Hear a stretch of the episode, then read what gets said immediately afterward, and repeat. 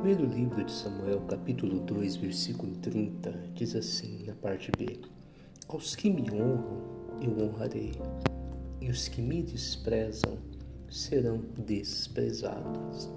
Preste atenção nisso aqui, quando falamos sobre honrar a Deus, é, nós estamos falando de algo que tem que ser feito diariamente. É, todos os dias nós seremos desafiados a honrar a Deus. Muitas vezes nós achamos que é uma coisa que, se fizermos esporadicamente, nós vamos colher frutos, e não é verdade. Toda plantação, ela leva um tempo para crescer.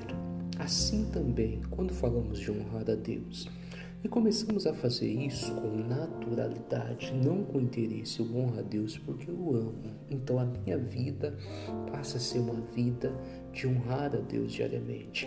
Aí começamos a colher os frutos.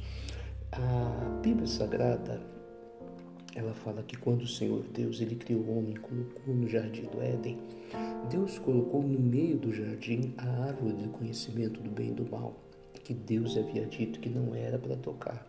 Então Deus coloca no meio do jardim e fala para o homem: não coma desse fruto.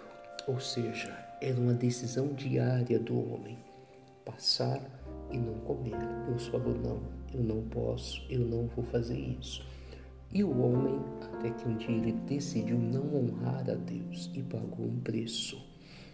Eu me lembrei de um caso bíblico de um homem que também foi colocado diante de uma decisão.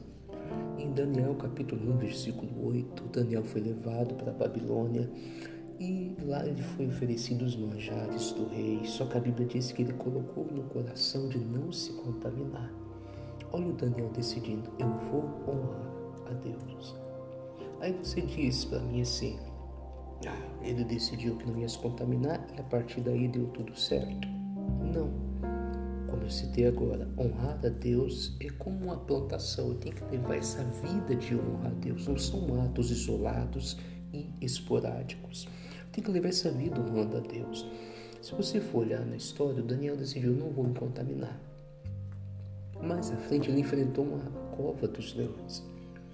Nós poderíamos pensar, Daniel podia pensar: poxa vida, decidi não me contaminar e vim parar dentro da cova de, dos leões aqui.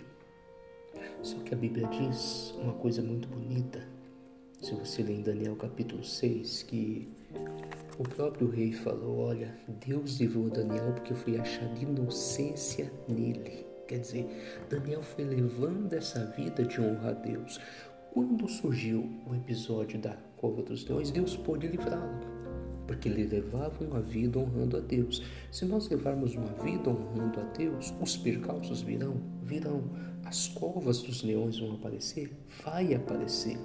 Porém, como eu honro, Deus vai me honrar.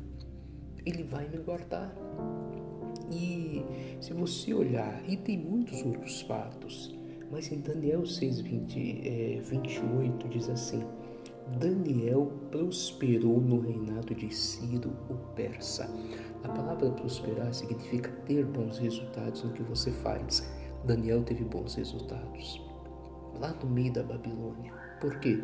Porque ele levou uma vida honrando a Deus. Leve uma vida honrando a Deus diariamente.